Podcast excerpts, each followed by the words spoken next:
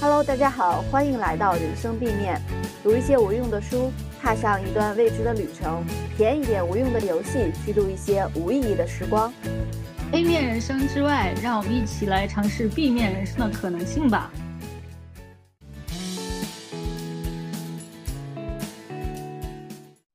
毛姆在他的读书随笔《阅读是一座随身携带的避难所》中说：“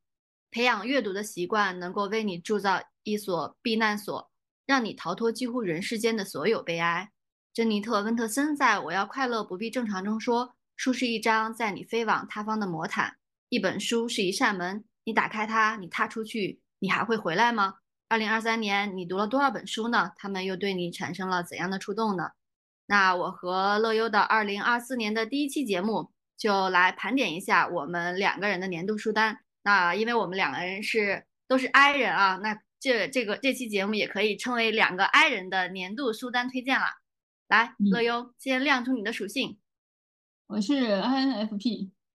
你呢？呃，嗯，我是 INTP。哎，我觉得你要说一下具体是是什么类型啦。哎嗯，这个可能是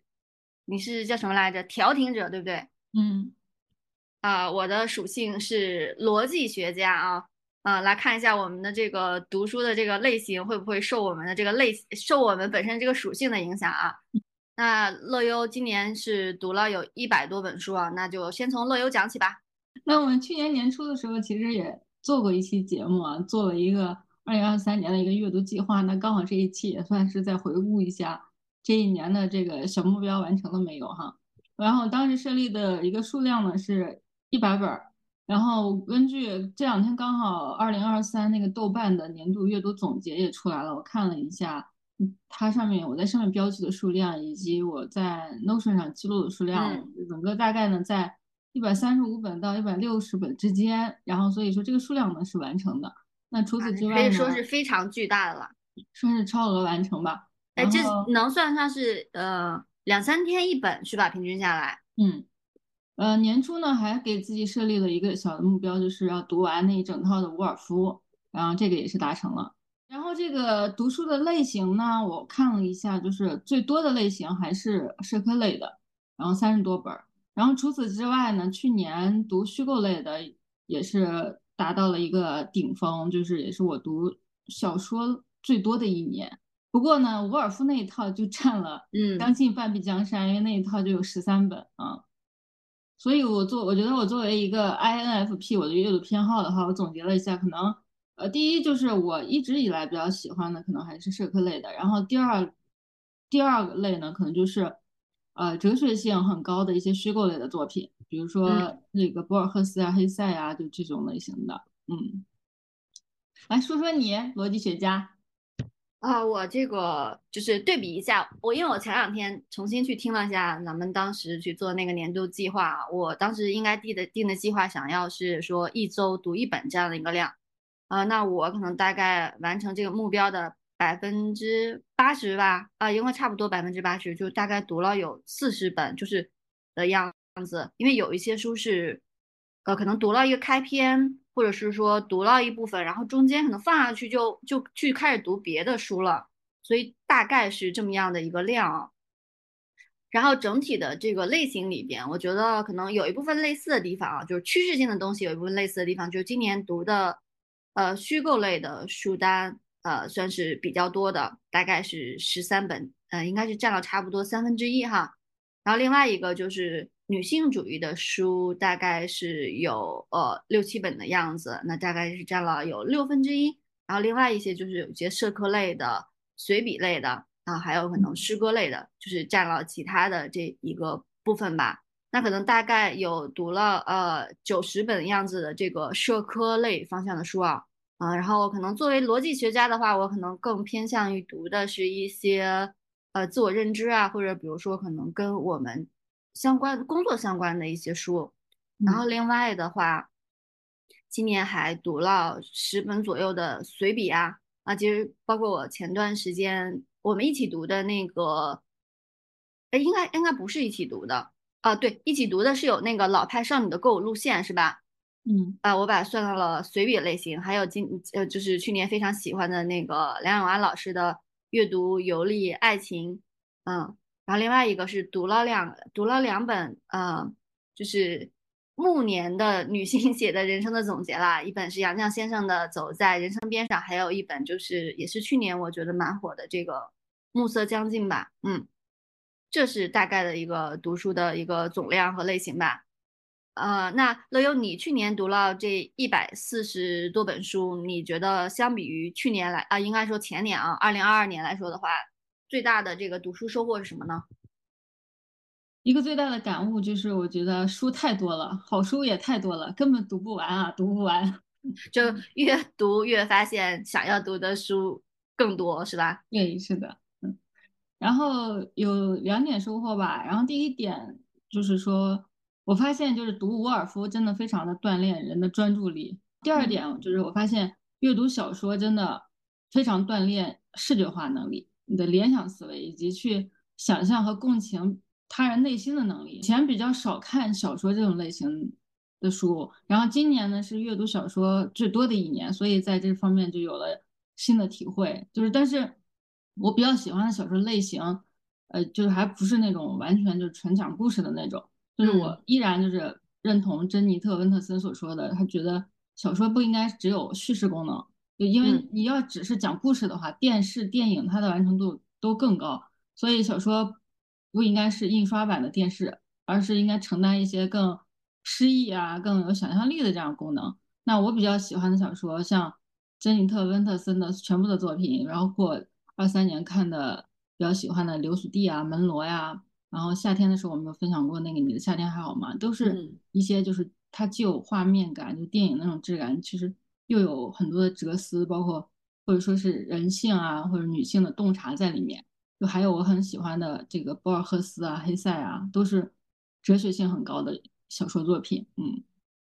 啊，我这一点非常同意你说的。我觉得，呃，可能看喜就是喜欢的这个小说类型是必须要有一些哲思在里边的。如果是说要去看一个纯故事性的的这样的一个叙事，我我觉得我可能就会中间想要弃书。那包括就是我今年是不是有跟你讲，它不，但是它不算小说类啊。我觉得其他作品类型是一样的啊，那可能比如说呃，我们聊到的这个炎症，它可能是属于纪实类的，但是其实是纪实类的小小说，不能说小说啊，就纪实类的这种现实类的东西，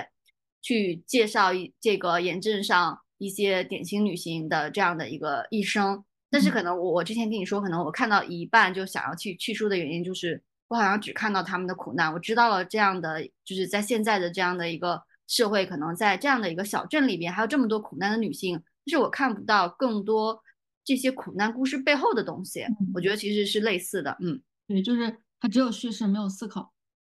对，有的时候可能就是说，嗯，作者本身的人生阅历或他对于这个命题的这个思考程度就在这里，他无法去解读主人公背后更深层次的东西。这也是我们刚才说到的，为什么我们可能那么喜欢门罗，或者是说喜欢。珍妮特的原因，因为里边叙事是一方面，然后里边本身整体的内涵和它背后的这些思考，我觉得是可能是更缺乏的吧，更想要去获得的。嗯，除此之外呢，还有哪些收获？你呃，之前其实也聊到了蛮多的，就是二零二三年女性主义的书单读的比较多啊。然后我觉得《始于极限》是我们年初的时候开始一起读的哈。然后这呃这本书相当于是开了一个头，然后又读了呃上野千鹤子女士的《身为女性的选择》，然后呃包括从零开始女性主义，还有一些呃基层女性啊，还有比如说刚才提到的这个炎症，觉得呃可能作为咱们生活在一线的这样的一个城市，对于女性主义的，我觉得对于可能对于我们整体的这个女性主义现状。并没有那么了解，我们可能只是说对于呃一个一方面是自己接受到这个女性主义的相关的这些宣传的东西，或我们看到新闻的东西，然后另外一个就是周边的这些女性的一个生存现状，其实对于女性主义并没有一个很全面的一个了解。我觉得可能通过呃去年这几本书的一个阅读吧，对于我们之前聊到的这个话题，女性是一种处境，我觉得有了一个我不能说多全啊，就是说有了一个更深一层次的一个认知吧。啊，然后另外一个可能让我会觉得，那这方面的书籍还是需要更广范围的去阅读的，可能不能局限于某一个先锋作家，或者是说，比如说热门书的这样的一些呃选择啊。然后可能今年想要去把那个李银河老师的那本《女性主义》，因为它蛮早，然后有点偏学术性，可以去啃一啃。嗯。啊，那我们其实说了我们整体的二零二三年读书的概况和收获啊。啊，乐优，如果要你给大家去推荐一下，你作为一个调停者年度的这个 top 三图书的话，你会推荐哪几本呢？那我心目中的年度 top 三呢，就是小径分叉的花园、逃避自由，还有传家之物这三本。然后简单的来说一下我的推荐理由啊。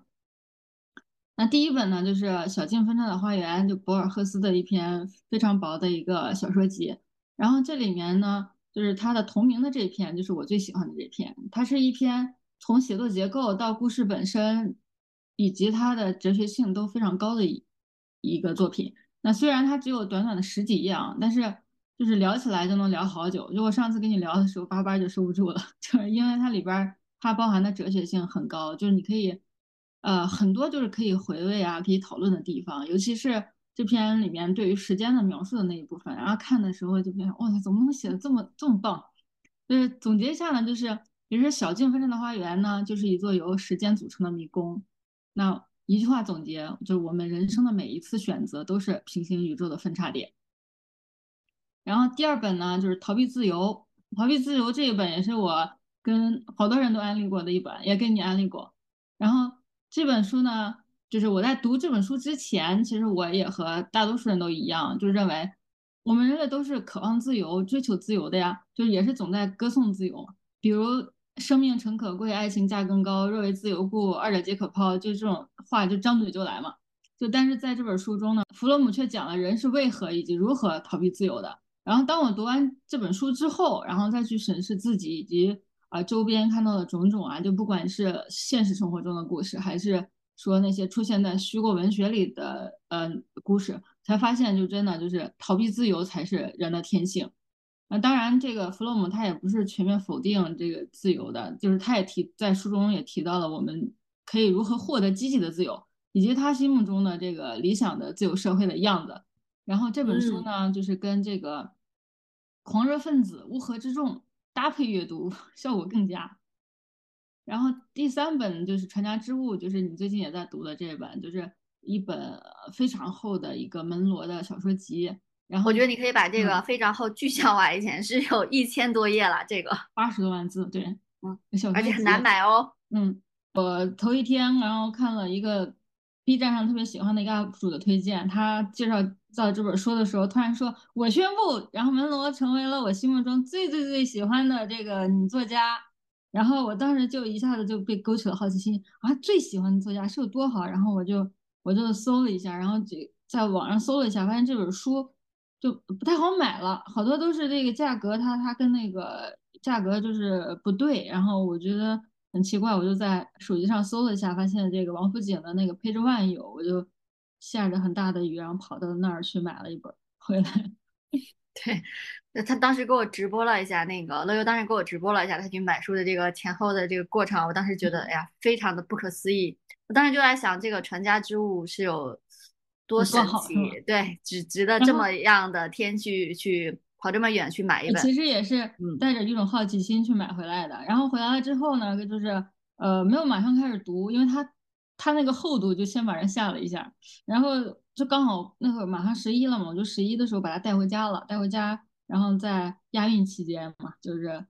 读一篇，去看一看一会儿节目，看一会儿比赛，然后再回来再下一篇，就这样。然后一个假期过去，其实也才读了一半儿啊，没有办法，就是一直连续的读，就是因为你看完一篇，你就要停下来想一想啊，让它再发酵一会儿。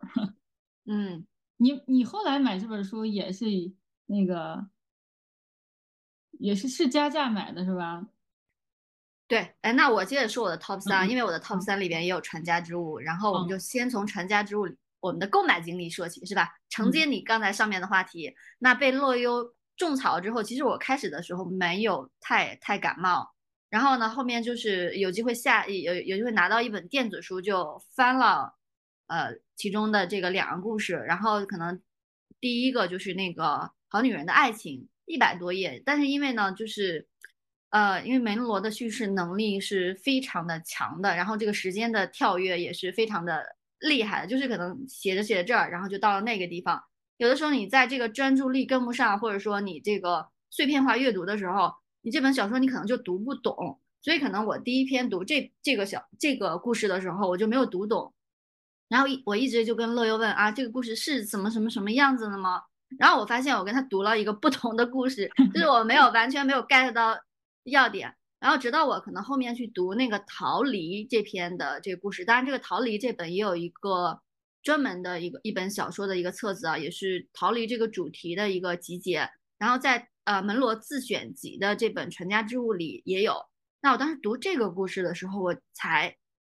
沉下心来，然后体会到门罗小说的这个魅力。然后另外一个就是在读了他这篇整体的这个小说集最后一篇《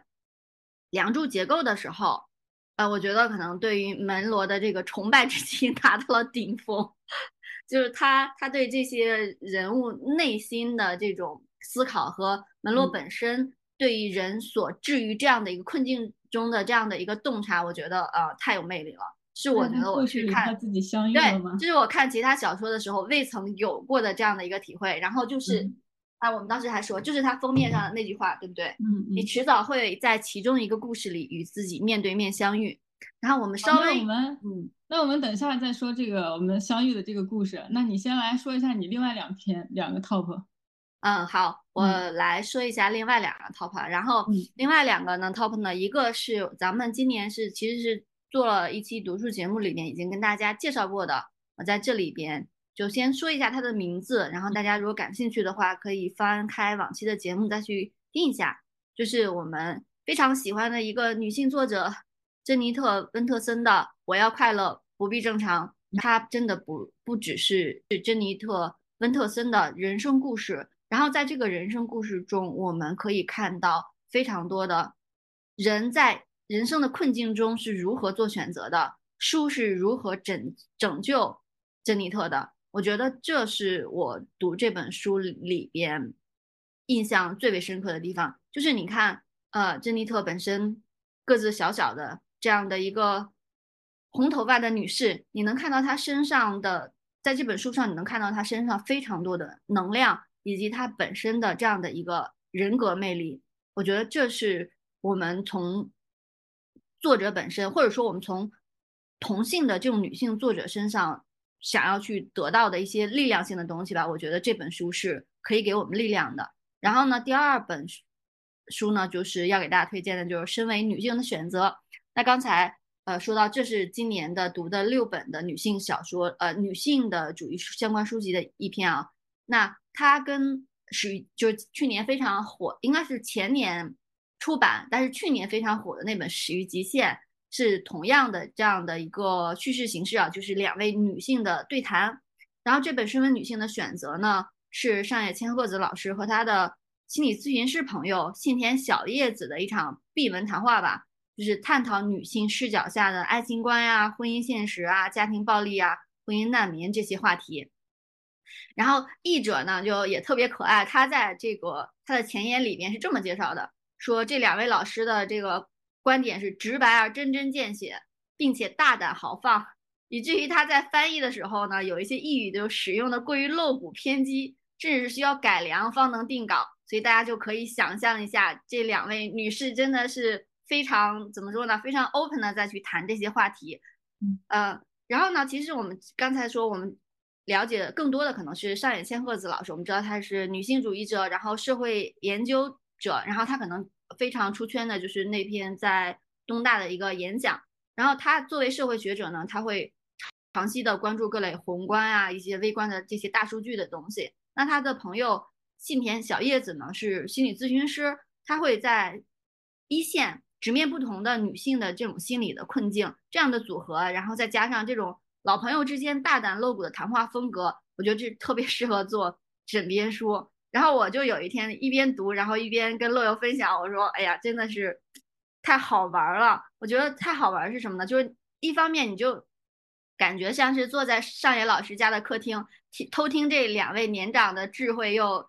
呃非常大胆的女性关于这些女性话题的这样的一个对谈。然后另外一方面呢，就是呃，我觉得可能国外或者说日本的女性主义还是。”相相比，就是他他们的这样的一个觉醒，还是有一些地方还是领先于我们的，所以可能很多的话题呢，能够带带我们去穿透这种日常的一个表象，直击事情的本质。比如啊，但是可能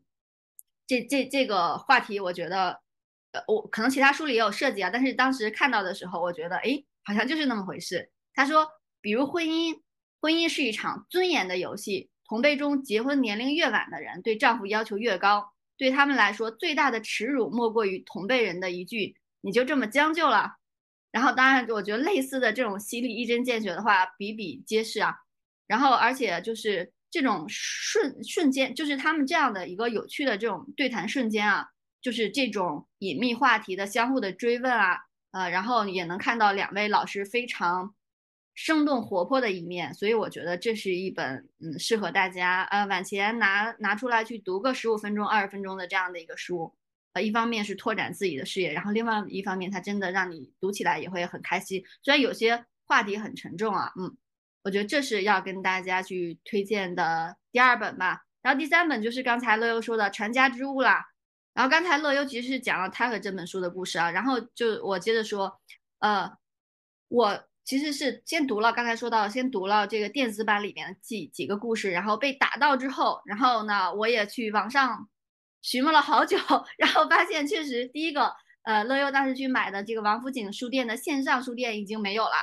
然后在呃某购物网站上挣了好久，然后最后以加价的形式，虽然没有加太多，定价八十八，然后以九十二元的这样的一个价格去买到了这本门罗的传家之物。然后虽然有一点点的小瑕疵啊，但是相比于这个后面可能买不到的这样的一个情况，我觉得还是非常值得入手的。那门罗说了这么门罗安利了这么久啊，那我们呃不如来聊一下其中一篇吧，就是我们这我咱俩就是之前就聊过好多次的那篇著名的《逃离》。哎，可以可以，我觉得这篇还是非常值得聊一聊的。那飞扬，你给大家先简单讲一下这个故事。好，我来给大家去讲一下这个故事啊。逃离的这个主角呢是女主卡拉，然后呢，她和丈夫，她和丈夫呢经营一个马场，然后呢，日常呢会在她的邻居西尔维亚太太那边去帮工，然后去帮她做一些家务啊，包括可能西尔维亚太太呃，她老公当时没有去世的时候去做一些周边的一个护理。然后在这样的一来二往，呃，一来二往的这过程中呢，就与这个邻居的这个西尔维亚太太建立了一定的友谊。因为这个这个太太呢，可能在这个呃女主卡拉身上看到了这种年轻啊、活力啊、积极向上的这样的一些地方，所以对她呢也非常也有心存好感。然后有一天呢，就是卡拉觉得她自己实在忍受不了现在的生活现状了，就向西尔维亚太太说出了她生活中的这种困境，就是她。对于现在的生活真的是无法忍受。对于她的丈夫，那她想逃离啊，可能但是她又缺钱，她又不知道去哪里。那西尔维亚太太出于对于卡拉的这个好感，以及对于同性的这样的一个同情吧，就帮她去解决了钱、衣服以及去临时去住的这样的一个地方啊。然后呢，卡拉呢就登上了去逃离的这样的一个大巴车。然后他在过程中呢。他就开始的时候上了这个车之后，他想啊，我这个事情既然这样就达成了。开始的时候是开心的，但是当这个大巴车驶出两个镇子之后，他开始彷徨。他想，那我到了这个陌生的地方之后，我又要去找工作，但这并不是我想要的。我还要面对非常多的这个不确定性，我能不能养活自己？然后这些问题就接踵而来了，然后他就害怕了。那好不容易逃走的这个机会。就好不容易逃到这个地方之后呢，在她这种对于未来不确定性的这种惧怕之下呢，她又下了这辆大巴，然后跟她的丈夫去打电话，呃，让她问她你可不可以来这里去接我？那结局呢，就是说她的丈夫来这里去接她了，然后接完他回到家之后呢，呃，这卡拉呢，出于对于就是这件事情，出于自己的自尊心吧，然后呢，也把西尔维亚太太拉黑了。我我说这个拉黑是一个形象的比喻啊，就是他不再去西尔维亚太太家，甚至连西尔维亚太太的这个信他都觉得不该读。嗯，那现实情况其实他读了，但他无法直面这样的一个逃离失败的自己，他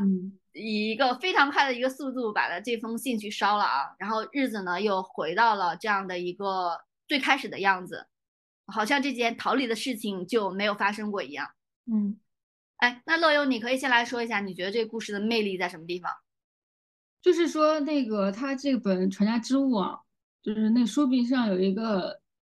书封上有一个介绍，他说你迟早会在其中一个故事里与自己面对面相遇。我记得我第一次分享这句话给你的时候，你问我，你说那你看完了，你和自己相遇了吗？我当时第一反应是好像也没有遇到。哪个我？嗯，因为毕竟那个他写的都是门罗写的都是他可能周边的那些人，他自己的一些经历，我们经历并不相同，所以我在第一次看完这本书的时候，并没有找到在这个书里面找到一个我自己啊。然后，但是再回过头来再去看这，再去琢磨这篇文章的时候，我就发现，其实这就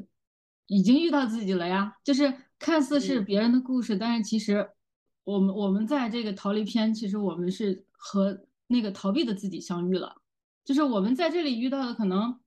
不是一个和这个卡拉一样在逃逃离丈夫的自己，情境是不一样的，但是心理的底层机制是一样的，对不对？对，但是却是同样一个在逃避的自我，就是可能你一直想要逃离的可能是你不喜欢的工作，然后你身边的某个犀利维尔可能某一天就。那个鼓励你说可以啊，你可以去裸辞啊，可以不上班然后你就 说靠，老娘不干了。然后回家的路上呢，你又刷了篇文章说，哎，现在经济环境多么不好呀，你要苟住呀，你还有房贷车贷呀。对对，你这我觉得你这个类比非常的非常的形象啊。对，然后万一你找不到工作怎么办呀？然后第二天你又回去接着搬砖了。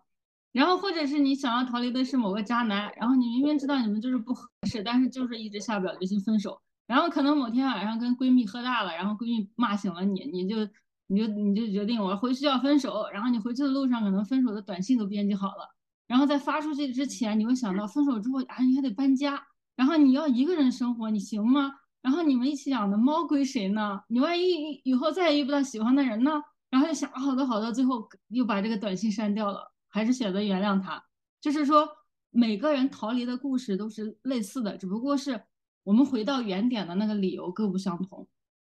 人生中的每一次逃离都是一次对自我的审视，我们都在这个逃离的过程中确认了自己的懦弱，然后又一次一次的回到了原点。而那个勇敢的人，他绝不回头。哎，但是我觉得，就你刚才说到的，勇敢的人可能是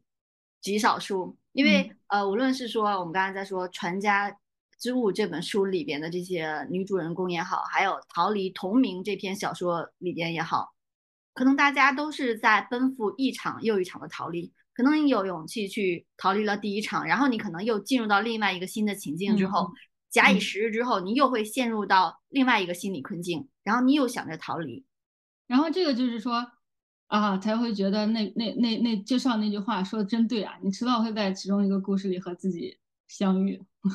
这不就相遇了吗？对，我觉得这就是刚才说的这个